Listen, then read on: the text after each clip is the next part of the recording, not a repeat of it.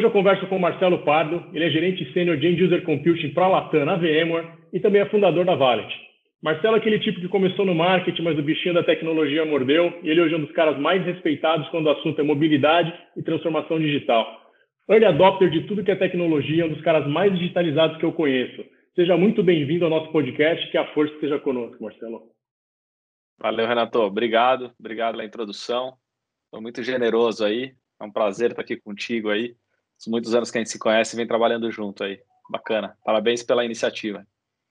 Marcelo, todos nós assistimos diariamente a dificuldade de muitas empresas, mesmo um ano depois que a pandemia do novo coronavírus eh, foi anunciada pela OMS, em entregar um ambiente de trabalho totalmente digitalizado para os funcionários.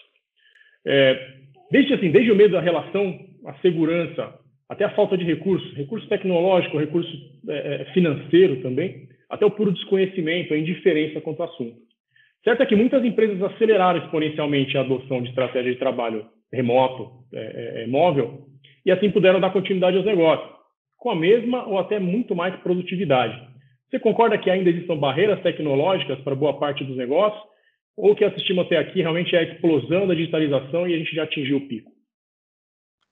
Olha, Renato, eu, eu diria que barreiras tecnológicas, eu acho que não. Eu acho que já há um bom tempo existe tecnologia uh, para suportar o trabalho remoto com segurança. Né? O que eu vejo foi uma evolução muito grande uh, dessas tecnologias.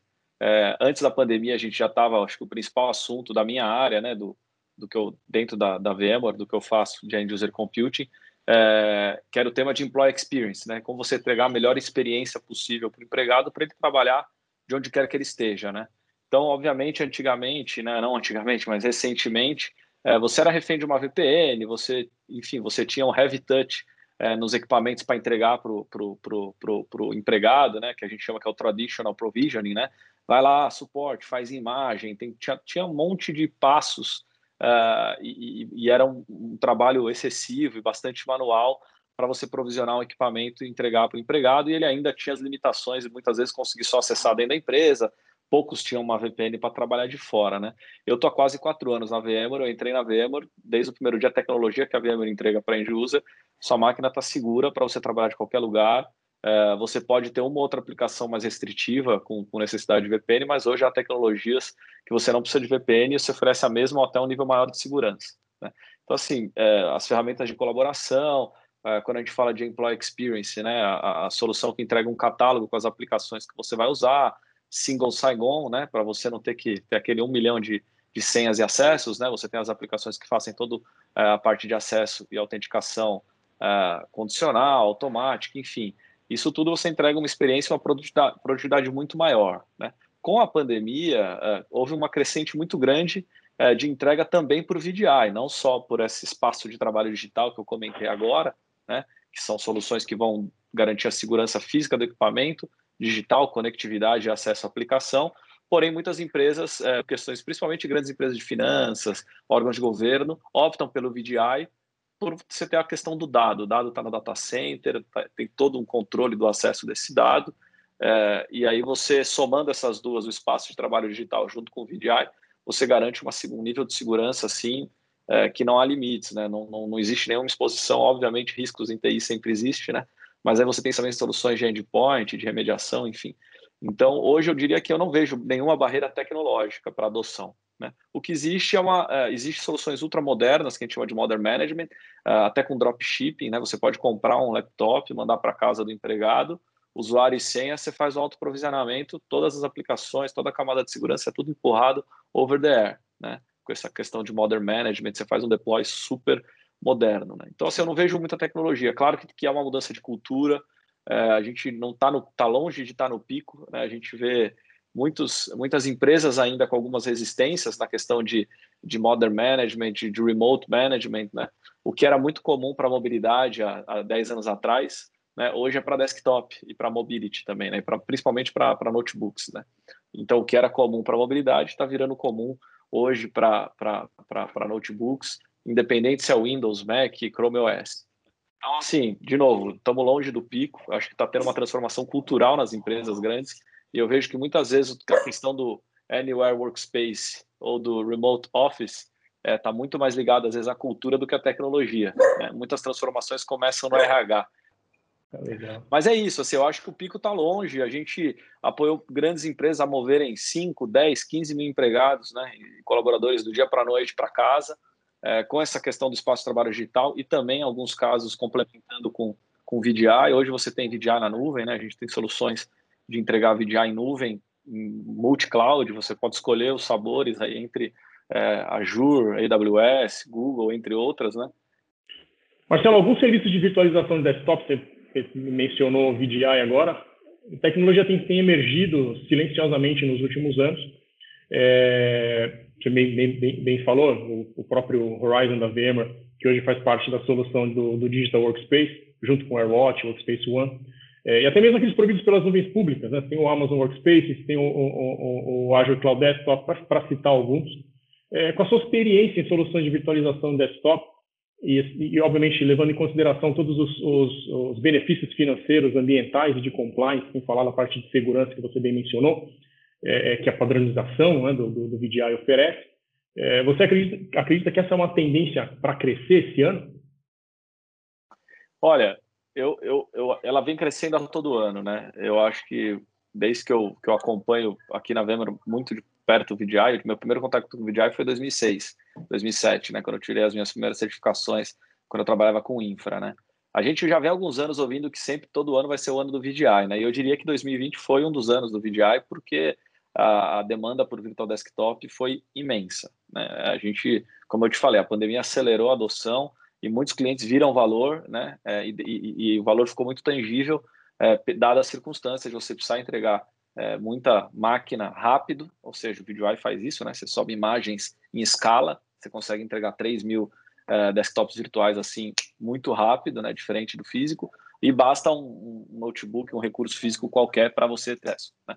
É, e a segurança está na, na, bolha lá do VDI, obviamente que é importante com o espaço de trabalho digital você garantir a conectividade, segurança na conectividade, segurança na máquina física. Então, é um crescimento que vem acontecendo muito acentuado, né? Com relação às opções, Renato, tem, tem muitas opções. Realmente, você falou aí WVD, é o Windows Virtual Desktop da Azure, você da Microsoft, você tem o próprio AWS integrando soluções. É, o que a gente vê do ponto de vista corporativo, essas soluções não escalam. Né?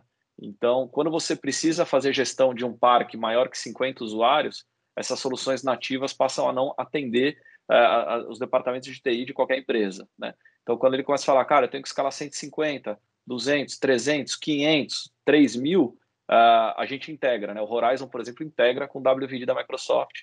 E os ganhos que ele te dá em escala é praticamente é mandatório, entre aspas, vamos dizer assim. Se você for ter um parque grande de WVD, de, de Virtual Desktop, Microsoft em Azure, você usar o Horizon para fazer essa, essa gestão em escala, desde a questão de provisionamento, monitoramento, performance, etc. Tem uma série de benefícios.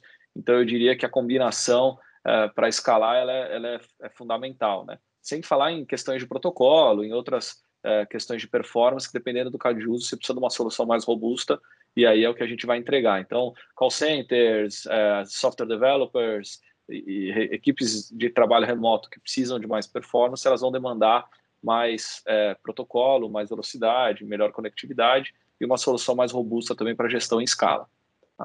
Então, assim, eu diria que o ano passado, para mim, foi o ano do VDI, né? Todas, houve uma explosão, não só de VMware, mas do mercado. É, para VMware foi um ano fantástico para a área de end user. E eu acho que essa tendência segue esse ano. É, eu não vejo.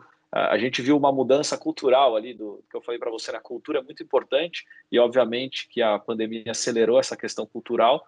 E aí, tecnologia supra essa mudança do employee experience. É, mas a, o tom agora mudou para o que a gente está chamando de Anywhere Workspace, né?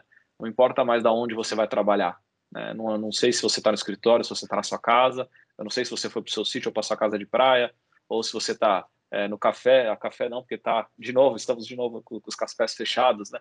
Mas independente de onde você estiver, né? Você tem a mesma produtividade que se você estivesse no seu home office ou no seu work office, né? Então, o Anywhere Workspace é um ambiente de espaço de trabalho digital que te entregue produtividade, seja com ou sem VDI, né? Você pode ter aplicações virtualizadas sem a necessidade de ter um full VDI, é, acessando através de um catálogo, dando uma experiência para o empregado fantástica, né? para ele não ter problema com a, com a tecnologia, com a produtividade, para a tecnologia se tornar um aliado e não um blocker na, no dia a dia do, do, do colaborador.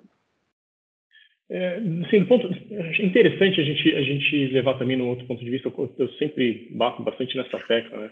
Quando a gente fala não só do VDI, mas da nuvem como um todo, é, esse, assim, eu vejo um potencial muito grande da redução do carbon footprint dessas, dessas tecnologias para o mundo inteiro, né, para essa adoção. Desde a cadeia de produção do equipamento em si, né, a gente tem uma vida útil muito maior dos equipamentos, quando você leva é, é, é, é esse desktop para a nuvem, toda a parte de segurança, toda a parte de processamento para a nuvem, é, em relação a você ter todo esse consumo de energia distribuído e o processamento local. O que você acha desse, desse conceito?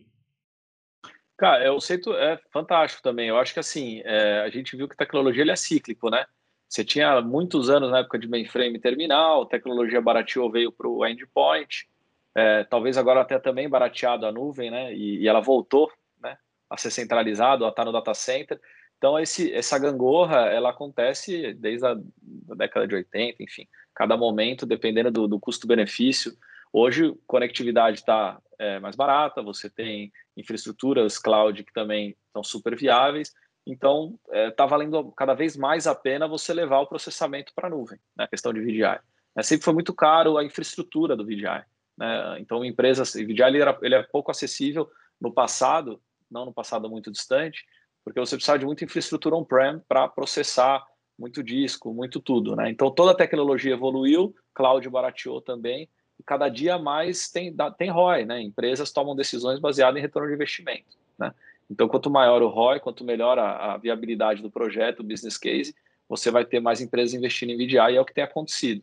Né? Eu acho que cada vez mais, ainda mais agora com essa questão de multi-cloud, é, você tem muitos sabores. Você já tem um contrato lá é, com créditos no Azure, ou você já é parceiro da AWS, você provisiona uma infraestrutura dentro né, desse ambiente, você consegue subir rapidamente o ambiente VDI é, com um custo bastante interessante. Né?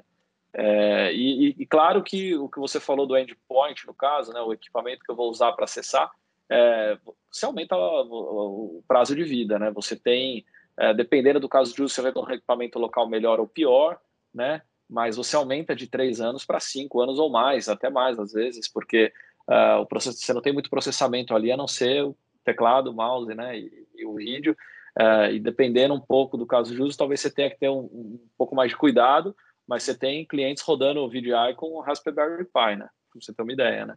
Então, o cara monta ali com, sei lá, 200, 300 reais uma máquina e você está rodando uh, um cliente ali, né? Um exemplo, né? E você tem outras, vários outros tipos de, de, de hardware que, que suportam e vão viabilizar também ainda mais os projetos, né? Mas você pode, um, um trabalhador estar tá ali três anos com notebook, você passa a entregar uma máquina virtual, virtual muito provavelmente esse notebook vai servir, é, continuar atendendo ele sem ele ter impacto em performance, porque ele passa a acessar uma máquina virtual que você consegue provisionar ou remover recurso com mais flexibilidade, mais facilidade. E a utilização, né? Acho que o, o que a VMware é, sempre fala de desde a virtualização de servidores é aumentar a utilização. Você entrega muitas vezes um recurso para o empregado que ele usa 20, 30% daquele, do recurso daquele endpoint, daquele notebook. Né? Quando você usa, quando você virtualiza, você joga as máquinas virtuais, você otimiza para que essa máquina utilize tenha 80% de, de aproveitamento da infraestrutura. Né? É, você consegue fazer sizings e melhorar a utilização dos recursos de energia, de processamento, de memória, de disco, muito mais do que estando local. E local tem uma grande subutilização de recurso. Né? E tudo isso economiza energia, diminui o carbon footprint, tudo que a gente já sabe que são os benefícios de virtualização também levadas para o mundo do, do, usuário final aí de desktops. Sensacional. Marcelo, mudando um pouquinho de assunto, né? difícil a gente não tocar nesse, nesse, nesse assunto hoje. Né? É um momento da história de impacto, né? como foram as guerras, gripe espanhola, holocausto. Acho que tem um paralelo bem pesado, assim, bem forte entre, entre esses, esses acontecimentos a gente vê como a humanidade é pequena, incapaz diante de um inimigo invisível e implacável, né? Eu tento olhar para tudo isso com, com, com, otimismo, né? sem perder respeito. A gente tem aí tantas famílias que perderam entes queridos, né? fora muita gente que perdeu emprego, problema da violência doméstica, depressão e por aí vai. É, mas na, na, outra, na outra mão, tem muitas histórias positivas desse período. Né? A gente está atravessando um período é, é, em que as pessoas têm se superado bastante, a tecnologia tem ajudado muito. E aquele olhar para as ideias geniais que a galera tem para resolver problemas né, com tecnologia, que eu e você gostamos muito, É, desde muitos anos, né, não dá para evitar integrar, entregar nossa idade aqui, é, você, desde os nossos Nokia, Blackberry, os StarTACs, o Tratac foi só eu que tive, não sei. É, muito antes desses nossos iPhones e, e, e iPads, ah, a gente já pensava. Tinha Elite lá antes, os tijolos da Motorola. Ah, tijolão. É, muito antes, a gente já pensava em força de trabalho e mobilidade. Você bem mencionou, desde, desde 2000, de 2006, a gente começou nisso juntos lá para 2010, lembra? Para quem não sabe, Marcelo, eu trabalhamos juntos desde 2010 até meados de, de, de 2018. 2017. 17. É isso aí. É, mas eu quero saber de você, Marcelo, o que, que mudou essencialmente para melhor, né, do ponto de vista das ferramentas e do resultado que essa força de trabalho remoto entrega hoje? A gente falou bastante dessa, dessa é, da adoção acelerada por conta da pandemia. E comparado com o que a gente tinha antes da pandemia né, é, e depois da pandemia, assim, o, que, o que, que trouxe de melhor e o que ainda é uma dor? Cara, assim, primeiro eu, eu concordo com você, eu, eu, também sinto muito tudo que está acontecendo, né? A gente está um ano em casa aqui, criança pequena e, graças a Deus, nenhuma fatalidade na família, mas conheço gente próxima que teve, então, né, nosso sentimento aí por, pelo tudo que está acontecendo, mas eu também sou muito otimista com, com a capacidade do ser humano de inovar e resolver problemas, né? Eu, eu sempre, eu sou, estudo muito, né, fiz bastante cursos aí sobre é, o futuro e, e como prever o que vai vir pela frente, né? E uma, um consenso que existe é que o mundo só melhora, independente das adversidades, né?